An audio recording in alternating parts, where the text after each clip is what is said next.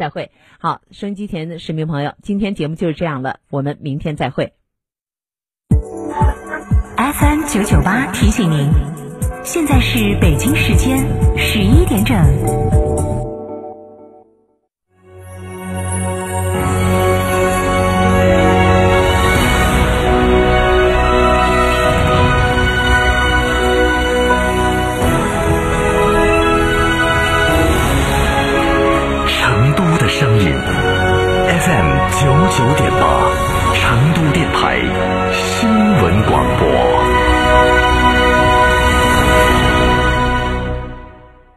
乘中华 V 三官降了，即日起购中华 V 三全系车型，官方直降一万五千元，另享至高三千元购置税补贴，还有低首付、零利息、零月供，金融政策任你选。国潮降临，势不可挡，详询当地经销商。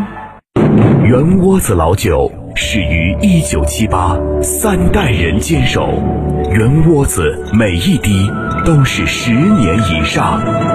天台山圆窝子酒庄六幺七八七八八八六幺七八七八八八，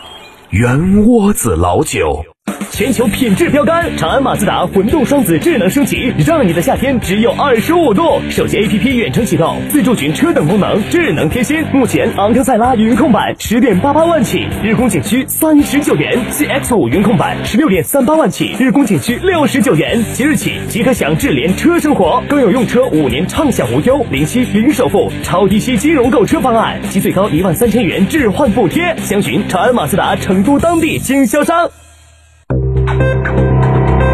九九八快讯，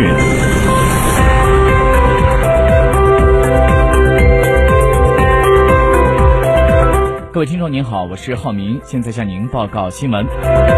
七月一号起，全国多地启动了实施国六机动车排放标准。根据国务院打赢蓝天保卫战三年行动计划和生态环境部、国家发改委等十一个部委柴油货车。污染治理攻坚战行动计划的要求，从二零一九年的七月一号起，重点区域珠三角地区、成渝地区提前实施机动车国六排放标准。那么，成都什么时候正式进入到国六时间呢？昨天，成都市生态环境局做客《成都面对面》党风政风热线节目时透露，目前国六机动车排放标准通告正在按照程序上报，近期有望出台。和上一代排放标准国五相比呢，国六在各种污染物的排放限值都要更为严格。那么还有一个问题就是，国六实施之后，国五车还能够上路吗？成都市生态环境局的。负责人同志表示说，国六是执行新的新阶段的标准，并不会影响在用车辆的使用。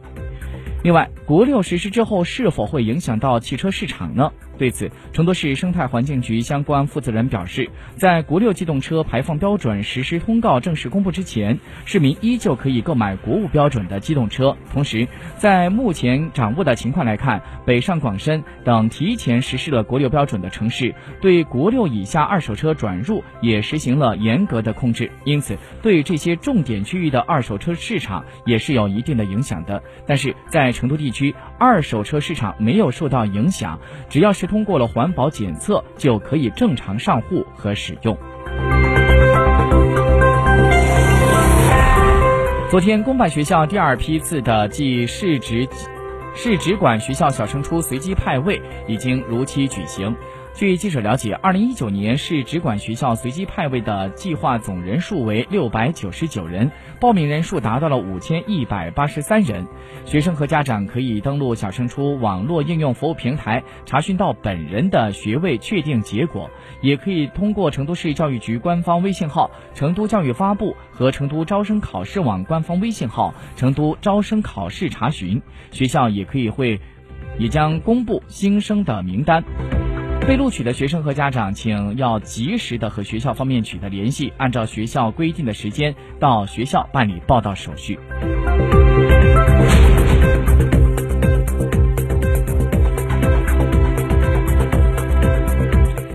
最近有着“鸟中大熊猫”之称的绿尾红雉龙羊种群迎来了一个重大突破。截止到二零一九年，四川共繁育成活绿尾红雉十二只，其中实现。龙羊种群翻一番的目标，而就在两年前的二零一七年年底，全世界的绿尾红雉的龙羊种群数量只剩下了十一只的个体。今天上午，由四川省文化和旅游厅指导，九寨沟县人民政府发起，中国大熊猫保护研究中心、广汉市人民政府共同主办的“三九大”文化旅游联盟品牌发布会在成都举行。记者从会上了解到，八八九寨沟地震之后，世界级景点九寨沟的恢复与重建一直受到人们的关注。目前，景区的修复工作进展良好，在确保安全的前提之下，九寨沟景区有望在今年启动试营业，崭新的面貌展现在世人的面前。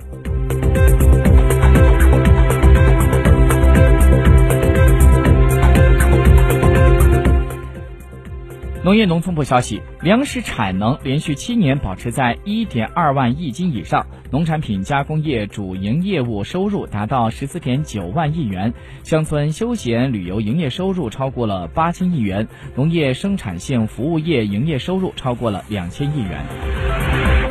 商务部消息，今年的一到五月，我国与“一带一路”沿线国家货物贸易总额超过了五千亿美元，同比增长百分之三点二。我国与沿线国家货物贸易额占同期货物贸易总额的比重达到了百分之二十八点八，比去年年底提高了一点四个百分点。香港特区行政长官林郑月娥在昨天表示，对部分示威者七月一号以极暴力方式冲击立法会大楼的行为感到十分的愤慨和痛心，并且予以强烈谴责。对于任何违法行为，特区政府必定会追究到底。针对美国、英国、欧盟等就英国示威者冲击立法会发表的言论，中国外交部的发言人耿爽在昨天表示，有关国家对香港事务指手画脚、虚伪丑态。外交部驻港公署表示，要求有关国家立即停止损害中国主权安全和香港繁荣稳定的错误言行。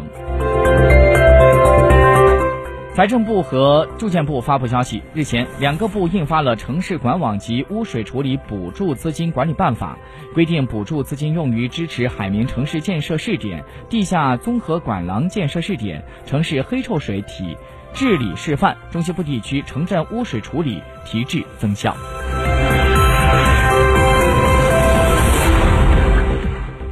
国际方面的消息，在美国最高法院暂时阻止政府将公民身份问题纳入普查之后，特朗普政府在美国当地时间七月二号表示，人口普查局已经开始打印二零二零人口普查表，而公民身份问题不包含在其中。美国商务部的部长罗斯通过声明表示，他尊重最高法院，但是强烈反对相关的裁决。此前，美国最高法院以五票对四票的结果，将2020人口普查表是否增列公民身份问题一案裁定发回下级法院。最高法认为，没有充分的材料解释必须加入公民问题的必要性。